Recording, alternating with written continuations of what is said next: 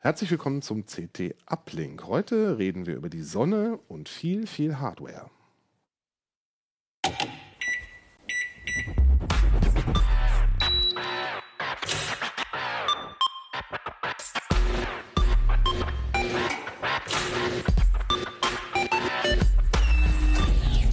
CT Uplink. Der heutige Uplink hat wieder einen Sponsor und zwar Blinkist. Blinkist ist ein Online-Dienst, bei dem ihr euch Bücher innerhalb von 15 Minuten vorlesen oder auch selber lesen könnt. Als Uplink-Hörer bekommt ihr 25% Rabatt auf das Jahresabo, dazu aber später am Ende der Sendung mehr. Ja, äh, wie gesagt, heute reden wir über die Sonne und äh, viel Hardware. Dafür gibt es wieder wunderbare Gäste. Ich fange mal bei dir an. Christian Hirsch. Urs Mansmann. Lutz Labs. Und weil ich es noch vergesse, mein Name ist Merlin Schumacher. Ein Leser beschwerte sich. Ich würde immer vergessen, mich vorzustellen. Er hat recht. Jetzt habe ich aber, jetzt habe ich mal dran gedacht. Ja, schön, dass ihr da seid. Ähm, ich würde sagen, fangen wir mal mit Lutz an. Lutz, du beschäftigst dich ja hauptsächlich mit Speichermedien und hast mal wieder SSDs getestet. Ich hab- Diesmal aber große SSDs. Ja, ich habe SSDs getestet, so 2 Terabyte und aufwärts. Mal ähm, vollkommen egal, welche Schnittstelle. Es ist also auch eine PCI Express SSD dabei, aber ansonsten SATA. Weil PCI Express SSD in dem Bereich gibt es nicht so viel. Genau? Ah, ja. genau so ist es. Und äh, was, was gibt es da so Neues? Lohnt es sich, so eine große SSD überhaupt zu kaufen? Oder werden die dann irgendwie schlechter oder sind die zu teuer oder so? Naja, die erste Frage ist natürlich, warum macht man es überhaupt? Ne? Also warum nimmt man nicht weiterhin seine Festplatte? Und äh, ich kann ja mal erzählen, warum ich überhaupt auf den Gedanken gekommen bin, Bitte. das zu machen. So. Mhm. Und zwar habe ich mir ja nach, was weiß ich, ich habe gerade vorhin gedacht, so knapp 30 Jahren Desktop-PC. ja, genau. Ähm, letztes Jahr einen NUC gekauft und ähm, habe dann eine externe Festplatte angeschlossen. So per USB halt, geht ja nicht anders. Mhm. Und das fand ich dann aber irgendwie doof. Und Klingt nach da ist Bastelei. jetzt, ähm, ja, kam der Gedanke, ich habe dann eine 1 Terabyte Platte drin, aber bei irgendwie diverse Mediendateien, also Fotos von den Kindern, selbstgedrehte Videos etc. pp., die also schon so ein bisschen was belegen, also nochmal so ein knappes Terabyte. Und da dachte ich mir, hast du dann extra noch so einen, so einen Nuck gekauft, der nach eine zweieinhalb Zoll SSD, rein, äh, wo eine eine reinpasst? Guck doch mal, was es an großen SSDs gibt. Und dann stellt jemand fest, ja, es gibt ja genügend Notebook-Besitzer, die auch nur ein Laufwerk in ihren Rechner stecken können. Bei jedem NUC hat man dieses Problem und dann dachte ich, ja, dann mach doch mal, ja, guck doch mal, was es so gibt. und daraus ist halt diese, dieser Artikel entstanden. Also Schön, dass so Praxis aus einer also so privaten Alltagssachen, Motivation. Ne? Genau, dann das ist ja meistens dann irgendwie schon ganz gut. Und ähm, ja, dann wurden das aber, ich dachte mir so, zwei Terabyte gab es für knapp 200 Euro. Also als ich geguckt habe, sogar mal irgendein Sonderangebot mit 170 oder sowas. Und äh, dann habe ich gedacht, okay, bis 250 Euro, das äh, wurden dann im Endeffekt 12 SSDs, was dann eigentlich Ja, ein bisschen viel war Ja, eigentlich, bisschen aber breites Spektrum. bisschen breites Spektrum. Dann haben wir noch zwei SSDs dazu genommen, die 4 Terabyte haben. Okay, dann warst du schon bei 14. Dann war ich schon bei 14 und das reicht dann auch so langsam. und ja, und dabei kam raus im Prinzip, man kann sie alle irgendwie einbauen, man kann sie alle benutzen, aber man möchte so vielleicht gut. manche für manche Zwecke nicht haben. Ah ja, was, was gibt es denn da für Einschränkungen? Also was für Fälle äh, sind denn äh, Naja, ich muss ja erstmal schwierig? quasi so zwei Sachen unterscheiden. Einerseits hast du wirklich nur Platz für ein Laufwerk. Mhm. Dann muss diese SSD ähm, nicht nur als Datenlager dienen, sondern das Betriebssystem muss auch flott davon starten. Klar. Das heißt, da sollte man keine richtig lahme SSD nehmen. Wobei man so ein Datenlager kann ja ruhig ein bisschen langsamer sein. Das ist ja nicht so wichtig. Das war ja vorher eine Festplatte, das Ja. äh, ist dann wahrscheinlich schon- immer noch schneller. Ne? Massiv verbessern mit einer SSD, ja? Oder eben man hat eine zweite SSD oder Platz für eine zweite SSD im Gehäuse, dann ist es vielleicht nicht ganz so wichtig. Ähm, also haben wir diese SSDs jetzt auch mal durch so einen PC-Markt gequält, durch so einen ähm, besonderen äh, Stresstest für die SSDs, die also bei größeren äh, Kapazitäten auch mal mehr als 24 Stunden dauern. Deswegen ist das mit den Preisen noch alles schon so ein bisschen her. Okay. Da haben wir nämlich Anfang November mit angefangen. Ah, und dann kam Weihnachten. Dann kam Weihnachten und da kam Black, Black Friday zwischendurch Mhm. natürlich nochmal. Das heißt, die Preise sind immer fröhlich durcheinander gepurzelt und das stimmt jetzt nicht mehr so ganz, was im Heft steht, mit ähm, unter 250 Euro. Manche sind schon wieder drüber gegangen, andere sind wieder runtergegangen. Gut, aber das lässt sich ja bei den meisten Hardware-Tests nicht verhindern. Lässt sich nicht vermeiden, nur das ist halt einfach so. als Erklärung. Ähm, Ja. Man wird da noch anderes finden. Mhm. Ja, und im Endeffekt kam raus, ähm, ja, steht im Heft, ne? Nein, ich möchte jetzt natürlich nicht. Äh, Wunderschönen genau, Heft der 750. Ausgabe von CT, das Jubiläumsheft. Ein Jubiläumsheft. Ein Jubiläumsheft, Ja, ja, schon so viele eins von Jubiläen gehabt. vielen.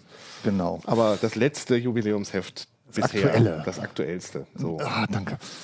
Ja, ähm, es gibt ein paar SSDs, die arbeiten mit ähm, QLC-Flash. Das ist dieser etwas langsamere Flash-Speicher, Mhm. mit der 4 Bit pro Zelle speichert. Und das merkt man so ganz besonders in dem Moment, wenn man so seine alte MP3-Sammlung oder seine alte Fotosammlung dann drauf kopiert. Das sind ja, wie gesagt, fast alles Data-SSDs von, ähm, von der PC Express, von der Intel, reden wir mal später. Wenn man da mal irgendwie 500 Gigabyte oder 1 Terabyte drauf kopiert, dann geht halt die Übertragungsrate ganz massiv in den Keller. Mhm. Und zwar auf ungefähr so ein Drittel bis Viertel von dem normalen, üblichen, erwarteten SATA-Niveau. Okay, das ist ähm, wenig. Ja, das ist ein wenig, genau. Ähm, das betrifft halt diese besonders günstigen Samsung-SSDs, die 860 QVO zum Beispiel. Das betrifft äh, die ähm, ähm, Crucial BX. Bin ich in dem Bereich 500? überhaupt noch schneller als mit einer normalen Festplatte? Nee. In dem Bereich bist du tatsächlich langsamer. Also eine, eine gute Festplatte, also eine 3,5 Zoll Festplatte, also eine, relativ- eine schnellere, schafft in den Außenzonen, da muss man bedenken, Festplatten sind äh, außen schneller als innen, weil sie ja mit gleicher Geschwindigkeit drehen. Das heißt, in der Zeit kommt einfach Mehr kommen mehr. Spuren vorbei. Ne? Äh, nicht mehr Spuren, mehr Tracks. Ähm, da schaffen die 260, 270 Megabyte pro Sekunde. Ja, ordentlich. Konstant, ne? Ja. Also wenn man da mal, äh, wenn die Festplatte noch leer ist, ich fange natürlich außen an zu schreiben, dann sind sie richtig schnell. Ja, ja, klar. Innen drin äh, kommt drauf an. Ähm, es gibt etwas langsamer drehende Platten, die sind dann liegen dann nur noch bei ungefähr 100 Megabyte pro Sekunde. Aber immerhin, ne? Also es gibt tatsächlich Laufwerke, die beim längeren Schreiben noch drunter liegen. Zum Beispiel dieses Modell hier, die Kingston, die hat es ähm, unter extremer Belastung, muss man natürlich sagen, ähm, auf 70 Megabyte pro Sekunde geschafft. Okay. Aber Genau. es sind ja wahrscheinlich Bedingungen, die ich selber im Alltag eher selten und bis gar nicht habe. Natürlich, das hast du selten. Ähm, klar, du hast, wie gesagt, diese, verschiedenen Situationen. Man möchte was drauf kopieren oder man möchte einfach nur von starten. Und ähm, das, das tun natürlich die meisten. Das ist halt immer, unter Belastung werden einige langsamer. Entschuldigung. Vor allem die QLC-SSDs. Ach, Jesus. Mein Resthusten von CCC ist immer noch da. naja. Entschuldigung. Ist lange her. Ja, ich weiß, ja. Ist äh, biestig. Richtig. Naja. Ähm, ja, es gibt dann, wie gesagt, die, die ähm, ich wollte hier noch was extra zu sagen zu der Intel SSD hier. Ähm, sehr günstig, die wiegt. Wiegt. wiegt nur wenige Gramm. Das ist toll. Leichte Super, SSDs. ne? Leichte doch mal einen Test SSDs, leichte. SSDs. Ah, ich würde sagen so drei bis vier Gramm, egal. ähm, nein, sie ist besonders günstig natürlich immer noch. Wiegt also Willst du nochmal anfangen? kostet kostet tatsächlich unter 200 Euro und ähm, wenn man sie nicht unter Last betreibt, sondern einfach so während der normalen Arbeit und auch mal ein bisschen was liest und ein bisschen was schreibt, dann ist das Ding durchaus toll. Man, die liest mit 2 Gigabyte pro Sekunde, alles schön. Ähm, schreiben tut es etwas langsamer.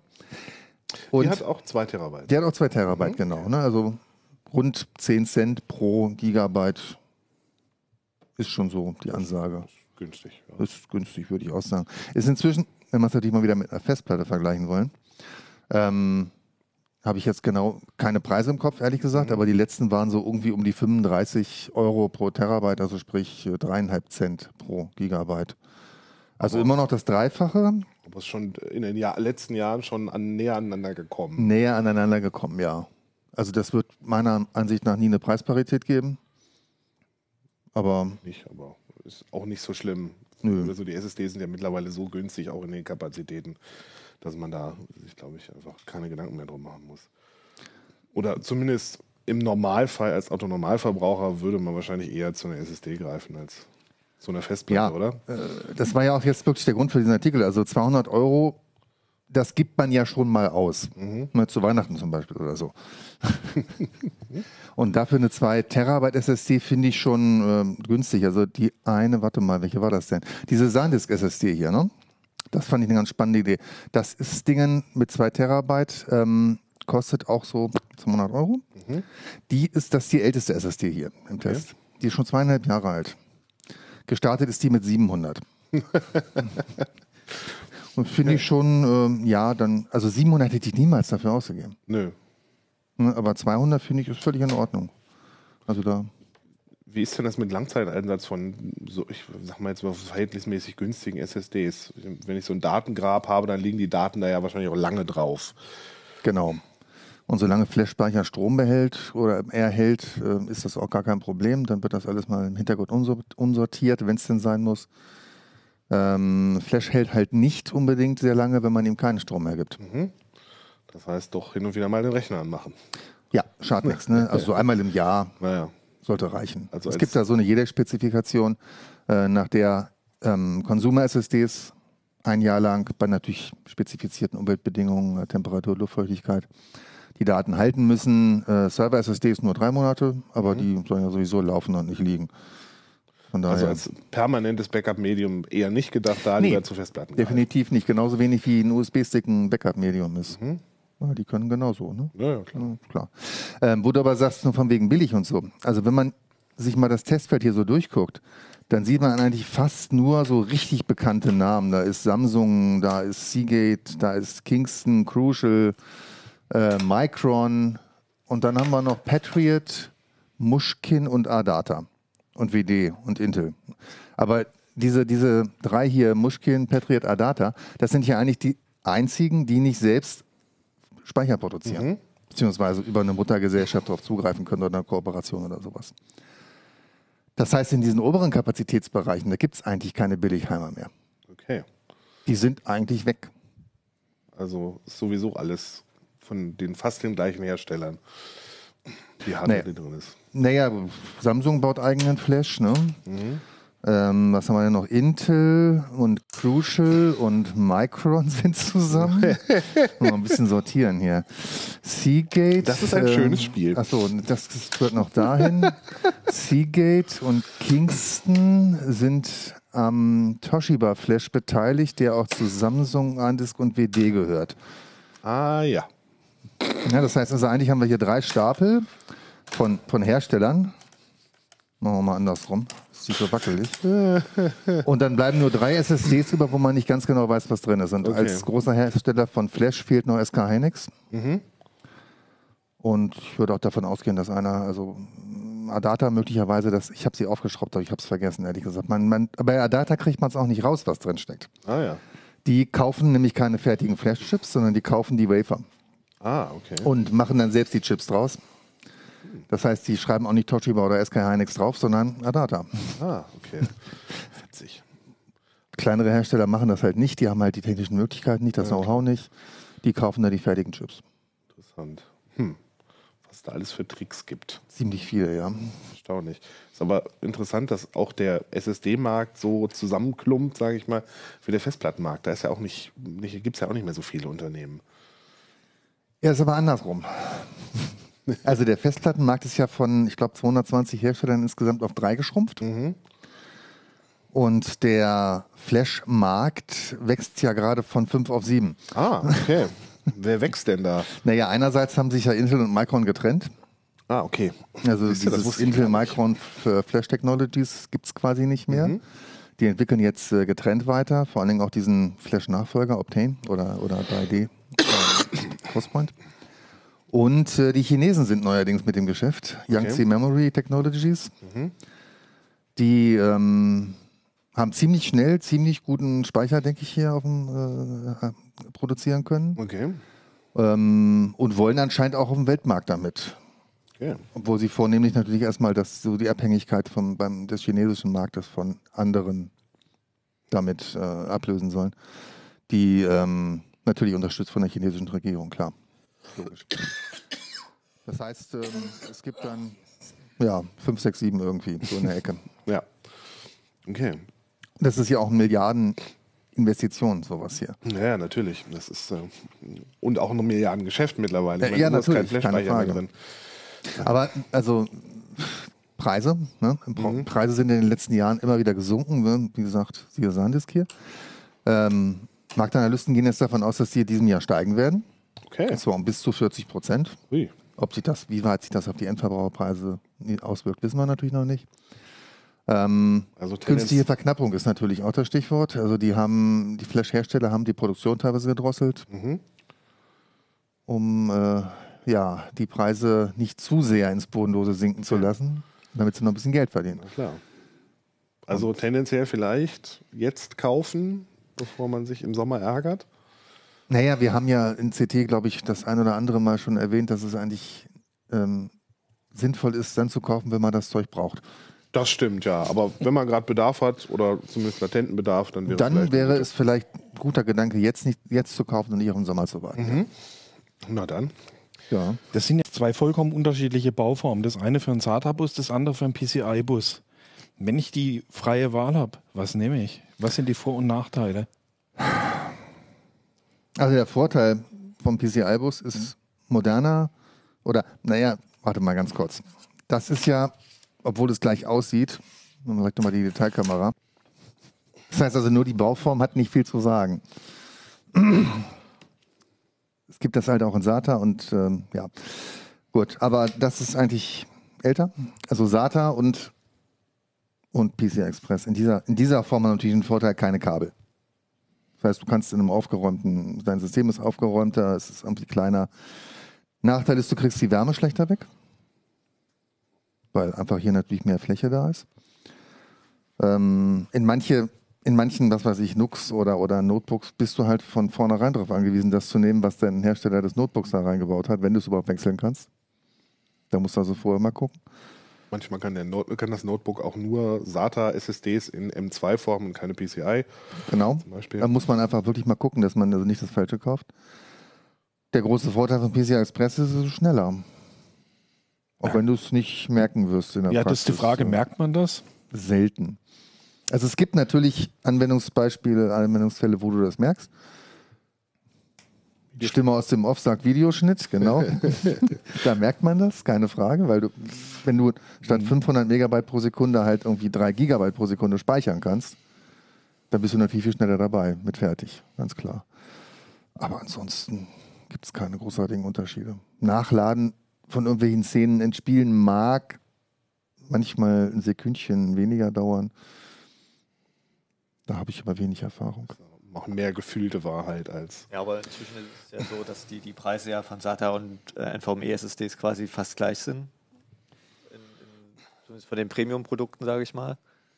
Also das hatten wir beim optimalen PC geguckt. Ne? Da war der Preisunterschied irgendwie, irgendwie 10, 20 Euro Ja, ja, es wird bei geringer. Terabyte und dann, dann, dann gibt man einfach die 10, 20 Euro mehr aus und hat einfach die höhere Performance. Also Genau. bei, den, bei den größeren Kapazitäten ist der Unterschied noch größer ne, beim Preis da. Warum auch immer, genau.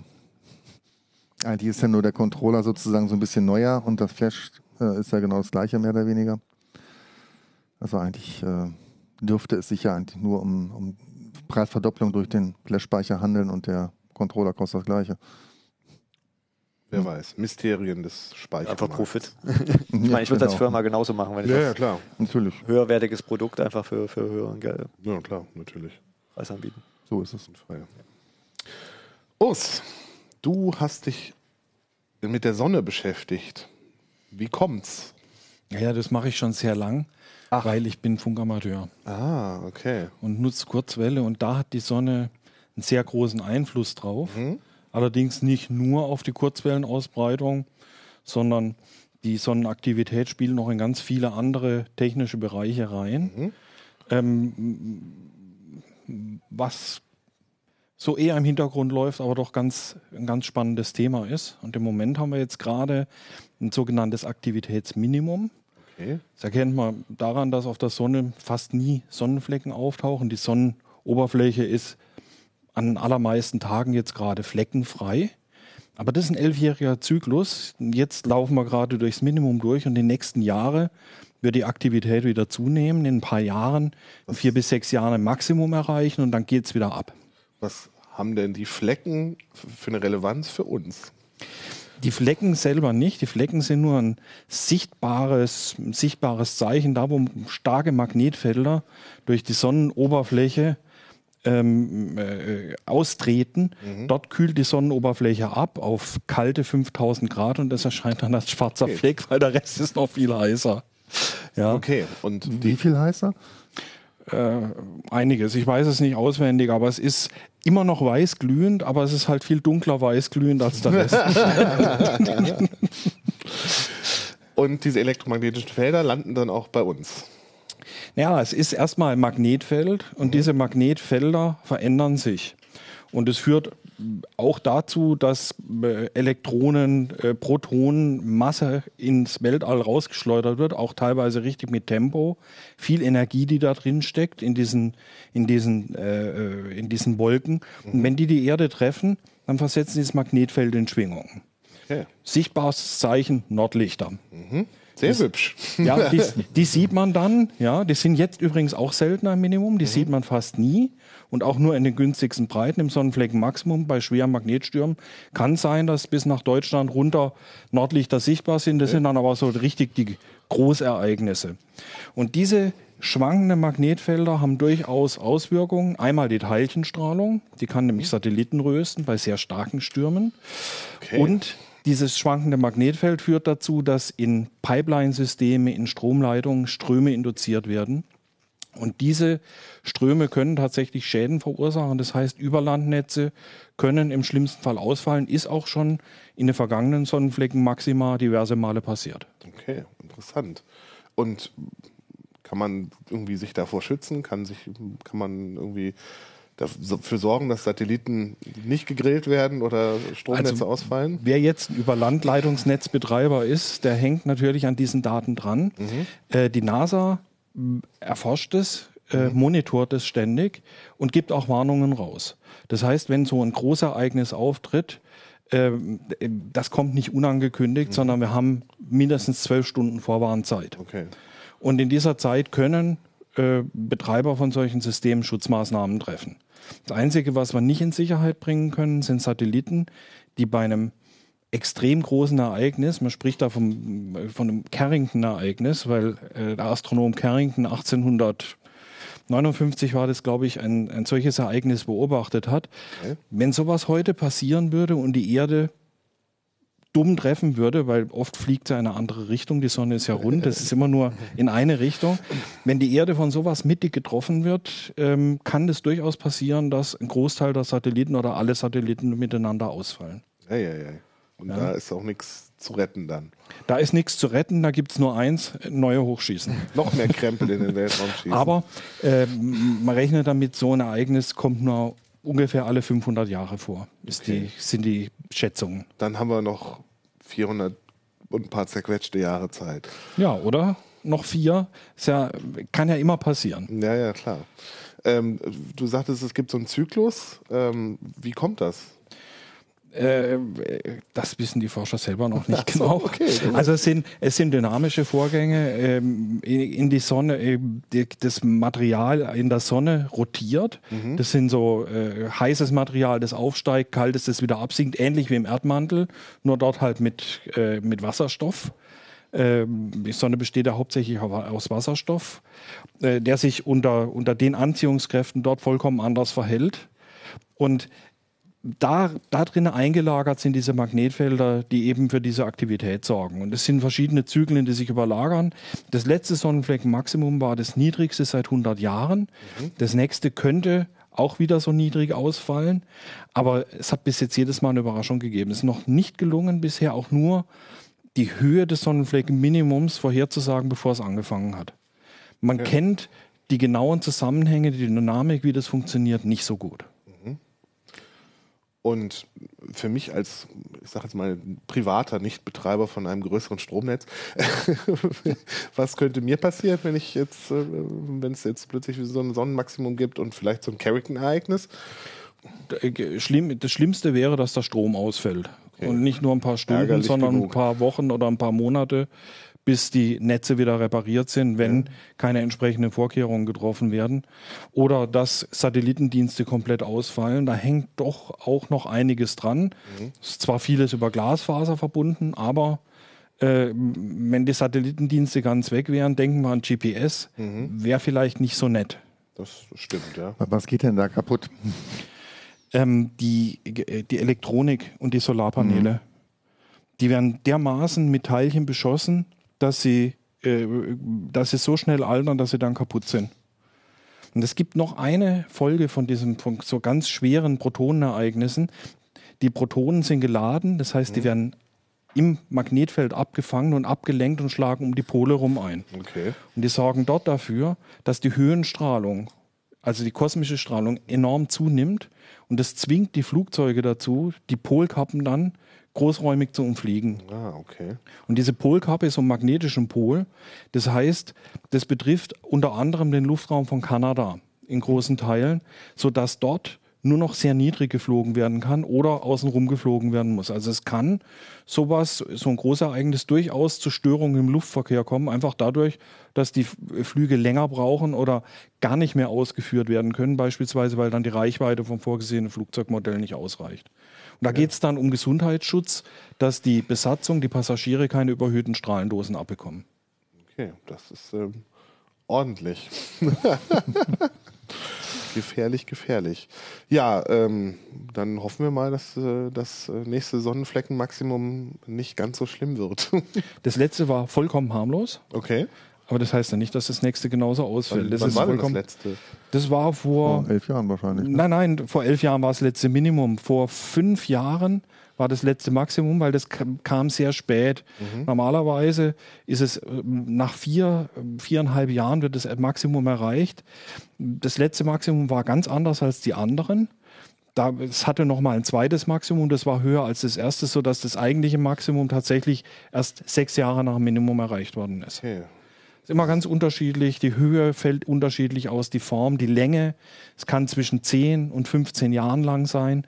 Und im Moment stecken wir im tiefsten Minimum ziemlich seit Beginn der Aufzeichnung. Also muss man da mal schauen, wie es nachher ausgeht. Noch ist das Minimum offensichtlich nicht erreicht. Das wissen wir erst ein Jahr oder so später. Aber das könnte nochmal einen neuen Rekord aufstellen, was Niedrigaktivität angeht. Und möglicherweise fällt dann das nächste Maximum auch niedriger aus. Okay. Die Sonne ist ganz schön unvorhersehbar. Äh, Das ist tatsächlich unvorhersehbar. Und äh, auch diese Ereignisse sind schlecht vorhersehbar. Man sieht, die Sonne tritt jetzt in eine aktive Phase ein. Aber ob dann so ein Ereignis auftritt, wie groß es ausfällt, das sieht man erst dann, wenn es tatsächlich passiert. Aber die Sonne wird ständig gemonitort. Und wenn so ein großes Ereignis ist, dann geht erstmal die Röntgenstrahlung hoch und dann an, an diesen sogenannten Flares kann man schon sehen, wenn da ein großes Ereignis auftritt und dann gucken natürlich alle genau hin. Ähm, die NASA hat ein großes Interesse daran, vorher zu wissen, was da auf die Erde zufliegt. Wie beeinflusst das denn, äh, also sagen wir mal, so eine normale Sonnenaktivität, äh, äh, den äh, Amateurfunk? Naja, beim Amateurfunk ist es so, bei diesen, bei solchen großen Röntgenereignissen bricht auf der Tagseite der Kurzwellenverkehr zusammen. Geomagnetische Stürme äh, verursachen eine Verschlechterung der Kurzwellenbedingungen, ja, oder auch vollkommen unvorhersehbare Dinge, die da, äh, dass kurzzeitige Verbesserungen auftreten. Also es beeinflusst das sogenannte Funkwetter auf Kurzwelle. Okay. Ähm, es beeinflusst aber auch zum Beispiel GPS, denn äh, wenn die Sonne sehr aktiv ist, dann rauscht sie mehr und ein erhöhtes Rauschen führt dazu, ähm, dass sich der Empfang verschlechtert, zum einen, und zum anderen die Ionosphäre beugt dann die Mikrowellen, die von den Satelliten kommen, stärker, sodass die Abweichung stärker wird. Das heißt, bei hoher Sonnenaktivität ist GPS ungenauer und ist der Satellitenempfang häufiger gestört, als wenn die Sonne ruhig ist. Okay. Deswegen funktioniert das GPS gerade so gut. Ich Ja. verstehe. Oder es sind die neuen Empfänger. Oder sind die neuen Empfänger? wer weiß, wer weiß. Kommen wir zu dir. Ähm, neue Mainboards. Ja, Spannende neue Mainboards für den Threadripper. Premium Mainboards, möchte ich fast sagen, bei den Preisen, die ja da die aufgerufen werden. Ne? Geld. Was kriegt man denn für sein Geld? Und vor allen Dingen, was kosten die Dinger? Also kriegen tut man eine Menge Neuigkeiten. Okay. Also weil äh, die Plattform wurde ja auch jetzt aktualisiert mit Mhm. Threadripper 3000, deshalb sind da auch komplett neue Boards notwendig. Also es passt Okay. nicht mehr in die alten Boards. Und ja, die Preise liegen doch äh, eine ganze Ecke höher als bei den bisherigen Boards. Das muss man schon mal Okay. sagen. Da liegen wir schon so bei, was hatten wir hier? Wir hatten, wir hatten jetzt, bei uns ging es bei 480 Euro los, ähm, aber selbst die günstigsten liegen so bei 420. Für 480 Euro habe ich schon mal einen Rechner zusammengeschraubt. schon ein Auto gekauft. okay, das ist eine Menge Geld für Mainboards. Da will ich aber jetzt sowas sehen. Also, wenn ich so viel Geld für ein Board ausgebe, dann muss da aber auch echt alles dran sein, was man sich nur Da ist auch vorstellt. alles dran, was derzeit Ja, dann ist ja gut. äh, lieferbar ist. Also ich habe hier mal eins mitgebracht, also, ob wir das mal vielleicht mal einblenden Ja, können. weiß dann. nicht. Äh, muss man gucken, was die Detailkamera sagt. Passt das so in der Position? Ähm, also, was, was sind denn so herausragende Features von so teuren Boards, Also die man jetzt, der, der, erstmal die, die grundsätzlichen Eigenschaften, äh, ich na, da fahren wir über ja, den Tisch? genau. also Ah, die grundsätzlichen super. Eigenschaften sind schon mal halt ein Stück zurück. Genau, Genau. das hier, genau. Äh, also die grundsätzlichen Eigenschaften sind schon mal von der Threadripper-Plattform. Erstens, man hat halt acht äh, ähm, RAM-Slots, also man kann 256 GB RAM draufstecken. Das sollte für jeden Ähm, reichen, denke Man ich. hat äh, vier äh, Pack-Slots, also kann auch äh, entsprechend äh, leistungsstarke Grafikkarten reinstecken, die, die dann auch Sind das alles 16-fach also Slots? physikalisch schon, äh, äh, zwei davon ja. sind nur mit acht Lanes oder? angebunden. Okay, ja, mal hin. Ähm, aber das reicht ja auch aus. Mhm. Äh, sie haben alle Schnittstellen, also alle PCI Express Schnittstellen sind PCI Express 4.0, auch die vom neuen Chipsatz, das ist der Mhm. Okay. TRX40 Chipsatz. Ähm, das gilt besonders für die SSD, was wir schon hatten. Also wir haben hier mehrere M2-Slots. Wir haben ja auch so noch eine Steckkarte mitgebracht. Oh ja, die Steckkarte ist super. Genau, die über sieht aus wie eine. Grafikkarte, hat auch einen Lüfter und da passen drunter vier M2 äh, SSDs und die lässt sich dann, diese Karte dann auch in so einen äh, Pack-Slot reinstecken und dann kann man da eben auch äh, 4, 8, 12 schnelle SSDs reinsetzen, ohne dass da die M2-Slots auf dem Board benötigt werden. Da kann man sich ein ganz schönes Monster zusammenschrauben. Ja, das ist, äh, die Threadripper-Plattform ist auch, also die ist teurer geworden, die neue, Mhm. die 3000er, und richtet sich eben immer mehr an Profinutzer. Okay. Ja, also es geht ja erst bei 24 Kern los, äh, bald gibt es dann auch noch den 64 Kerner. Ähm, und die wenigsten Leute werden halt irgendwie vier Grafikkarten reinstecken oder irgendwie eine zweistellige Anzahl an SSDs. Vermutlich nicht. Also weniger was für Excel-Nutzer und eher für Leute, die aufwendige Berechnungen machen. Genau, Rendering, Mhm. äh, irgendwelches 8K-Videoschnitt. Äh, gibt es äh, wissenschaftliche Berechnungen vielleicht irgendwelche? Also da gibt es zig Anwendungsfälle. Okay, ich sehe jetzt schon wieder hier diesen Lüfter. Da haben wir letztes Mal, als wir Boards hatten, Genau. haben wir schon mal über den Lüfter gesprochen. Es gibt wieder Lüfter auf den Boards. Ja, leider. leider, leider. Äh, wie sieht es damit aus? Ist das mittlerweile, also äh, püstern die die ganze Zeit, machen die Lärm? Also die meisten Lüfter schalten ab, äh, wenn, wenn äh, keine Aktivität ist. Äh, aber man kann nicht genau sagen, wann die hochdrehen, weil das hängt von verschiedenen Faktoren drauf ab. Wenn jetzt da zum Beispiel eine ähm, sehr heiße M2-SSD dabei ist, dann kann es auch sein, dass die dann schon mal anfangen zu drehen. Äh, manche Hersteller packen zum Beispiel auf ihre Spannungswandlerkühler, also das ist ja die Stromversorgung vom Prozessor, packen die, also die Leiste hier oben, äh, da stecken die ganzen Wandlerbausteine drunter. Da packen die manchmal auch einen Lüfter drunter, noch einen zusätzlichen. Also es gibt teilweise Boards mit bis zu drei, vier Lüftern drauf. Okay. Hier ist es so, dass eine Heatpipe das zum, CPU, äh, zum, zum Chipsatzlüfter äh, führt. Deshalb läuft der öfters als zum Beispiel bei anderen Boards. ne? Okay. Dafür haben andere Boards, wie, wie gesagt, einen äh, Lüfter auf den, auf den Spannungswandlern. Mhm. Ähm, ist leider notwendig bei, bei so vielen Lanes. Äh, vielleicht ändert sich da noch was in Zukunft, wenn dann die Fertigungsstruktur von den Chipsätzen auch äh, kleiner wird, dass der Energiebedarf da wieder ein bisschen sinkt. Schauen wir mal. Das Witzigste, an einem der Boards habe ich gesehen, da war ich bei euch im, im Hardware-Labor und da war ein OLED-Display auf, dem, auf der Gehäuseblende.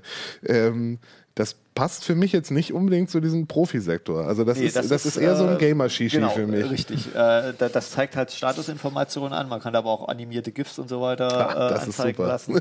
ähm, ja, das, äh, das hat uns auch ein bisschen gewundert. Also von nachdem wie, wie AMD diese so die äh, Preisstaffelung hat, auch bei Mhm. den Prozessoren, da geht es ja auch erst bei 1400 Euro los überhaupt für einen Prozessor alleine. Mhm. Und dann kommt noch Sport dazu und noch ordentliche RAM und vielleicht noch eine dicke Grafikkarte.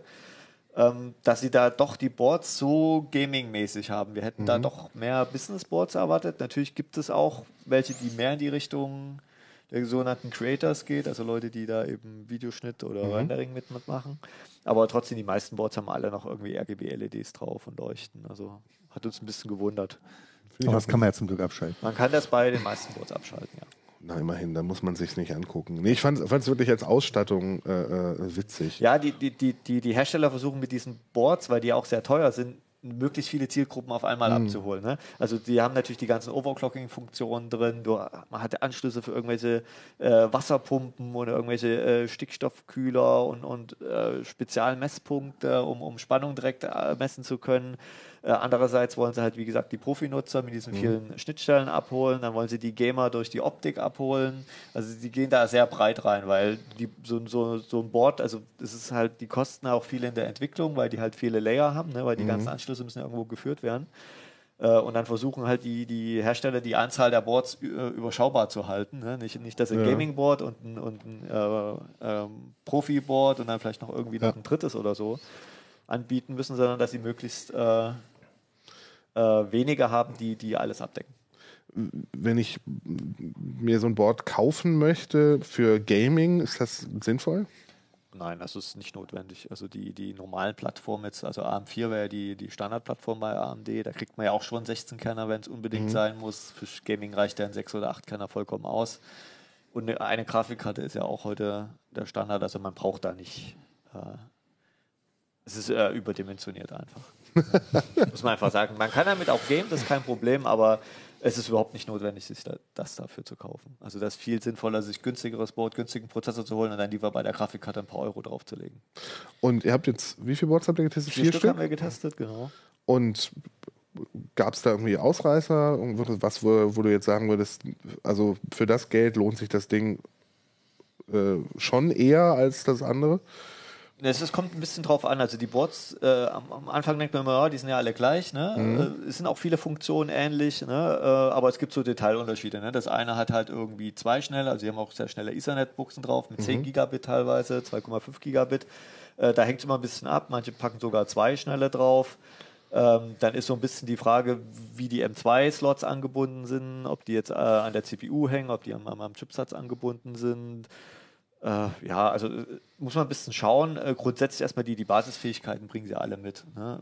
Was uns schon ein bisschen wundert ist, wie, wie groß dann der Preisunterschied auch ist. Ne? Also das teuerste Board kostet dann, glaube ich, äh, was hatten wir, weit über 700 Euro, 780 äh, 780 Euro. Also uns ist dann auch nicht mehr der Unterschied klar, warum das jetzt 300 Euro mehr kostet als ein anderes, wo, wo dann auch ein schneller Ethernet und schnelles USB, also USB ist auch jetzt drauf, USB 3.2 Gen 2 X2, also das ganz schnelle. 20 Gigabit, also Diese USB-Bezeichnungen Ja. werden auch immer absurder. ja, Ich habe Genau, in dem, wo, wir gerade dabei sind. Ähm, wir haben dann auch die erste USB 3.2 Gen 2 X2 SSD natürlich im Ach Haus so, gehabt. Mensch. Und äh, ähm, so hätten wir die Ports ja nicht testen können. Und dann haben wir natürlich die SSD auch gleich noch mitgetestet. Das Und? Steckt dann auch im Heft. Ja, ist schnell. Ste- ja schnell. kommt Ist 2 schnell. Gigabyte pro ja, Sekunde. 2 Gigabyte pro Okay. Sekunde. Das ist gut. Das ist äh, ordentlich, würde ich auch sagen. Und zwar dauerhaft so. Das war schon. Oh, okay. Also Ja. säuft nicht ab mit 70 Megabyte. Nein, Naja, okay, cool. kostet aber auch ein bisschen mehr als 200 Euro. Ach echt? Habe ich jetzt gar nicht mit gerechnet bei der tollen Bezeichnung. Ja. Muss man erstmal auswendig können. ja, ja. USB 3.2 Gen 2 X2. Gut. Ha! Siehst du, aufgepasst. Ähm, bei den Boards braucht man ja auch irgendwie mehr Strom als äh, Ja. bisher. Wie sieht es denn damit aus? Ja, die, die Prozessoren haben ja schon standardmäßig 280 Watt, was Das die ist- ziehen können. ja, okay. ähm, deshalb ist da auch, wie gesagt, so eine Riesenbatterie an, an, an Wandlern äh, Mhm. drauf gelötet. Äh, da gibt es auch nochmal ein paar Unterschiede. Also es gibt manche, die irgendwie so acht äh, Schaltkreise da drauf löten, manche machen 16. Äh, das ist natürlich dann, wenn man übertakten will. Mhm. Ja. Da geht es ja dann wirklich äh, weit über 400 Watt, was so eine CPU dann frisst, wenn man die dann übertaktet. Aber eigentlich lohnt sich das Holz. bei den Threadripper nicht. Wir haben das auch hier in den, in, in dem Boardtest auch nochmal ausprobiert. Mhm. Also das ist so gering, die, die Taktsteigerung, die man da hat. Ähm, da ist es einfach, weil die Chips, also AMD hat die Chips schon sehr gut ausgereizt im, im, im Nominal, also im Standardbetrieb äh, Betrieb. Mhm. und deshalb kann man da kaum noch was rausholen.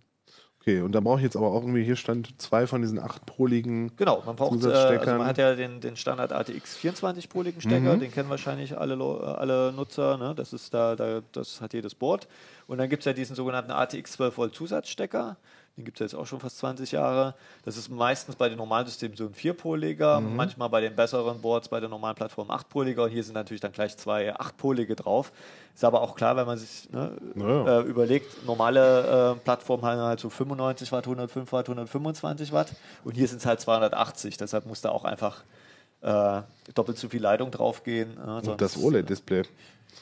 Das brauchst du 6 Watt. das ist nicht das Problem. Nein, klar. Wobei es natürlich, äh, äh, ne, wenn man 6 Watt äh, denkt, man ist bei der Plattform nicht viel, aber man muss überlegen, so ein Notebook im Leerlauf hat halt unter 3 Watt ne, mhm. mit Display.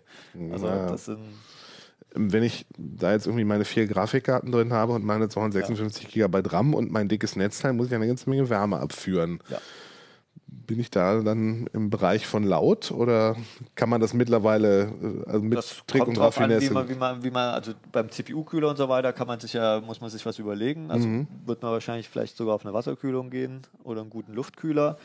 Äh, da muss das Gehäuse natürlich gut durchlüftet sein. Bei den Grafikkarten kann man halt, wie gesagt, nur das nehmen, was es gibt. Ja. Und, aber es ist klar, wenn man halt jetzt ein System baut, irgendwie mit vier dicken Grafikkarten und einer dicken CPU, wenn man dann bei weit über 1000 Watt ist, äh, irgendwo ist dann auch die Grenze der Physik, dann, dann geht es halt nicht flüsterleise. Ja, das, ja, bei Volllast jetzt. Ne? Na gut, dann. Werde ich wohl erstmal davon absehen, mir einen Threadripper Mainframe mit passendem Prozessor zu kaufen für die Anforderungen, aber es macht die ich Spaß. nicht also habe. Also das ist ja mal, mal schön zu sehen, was technisch möglich ist. Ja, auf jeden mal, Fall. Mal, mal zu sehen, was, was, äh, was alles heute in PC-Technik, auch Performance-technisch. Irgendwann hattet ihr, glaube ich, äh, eins von den Boards am Test, als ich nochmal wieder bei euch war und da war gerade Windows Task Manager auf mit ja. den äh, 35.000 äh, Prozessorlastanzeigen. Das, das ist schon witzig, das zu sehen. Gut, jo. dann vielen Dank, dass ihr da wart. Wir haben noch einen kleinen Hinweis von unserem Sponsor Blinkist. Ähm, Blinkist ist eine App, mit der man über 3000 Sachbücher in, mehr als, in weniger als 15 Minuten lesen oder sich vorlesen lassen kann. Dabei gibt es diverse Ratgeber und äh, ähm, Biografien, wie zum Beispiel von Michelle Obama oder Rosa Luxemburg. Ähm, oder zeitlose Klassiker oder diverse Kategorien. Es gibt 25 Kategorien, aus denen ihr euch äh, ähm, Bücher aussuchen und äh, äh, anhören oder durchlesen könnt. Ähm, die Titel gibt es übrigens auf Deutsch und Englisch. Wenn euch das interessiert, könnt ihr auf blinkist.de slash uplink äh, gehen und dort bekommt ihr 25% auf das Jahresabo Blinkist Premium. Ich buchstabiere das nochmal blinkist.de äh, äh, blinkist.de slash uplink B-L-I-N-K-I-S-T.de und es kommen jeden Monat 40 bis circa 45, 15-minütige Titel dazu. Natürlich könnt ihr das Premium-Abo sieben Tage testen. Ja, schön, dass ihr da wart. Schön, dass ihr zugeschaut habt. Und äh, wir sehen uns bald wieder. Tschüss. Ja, tschüss.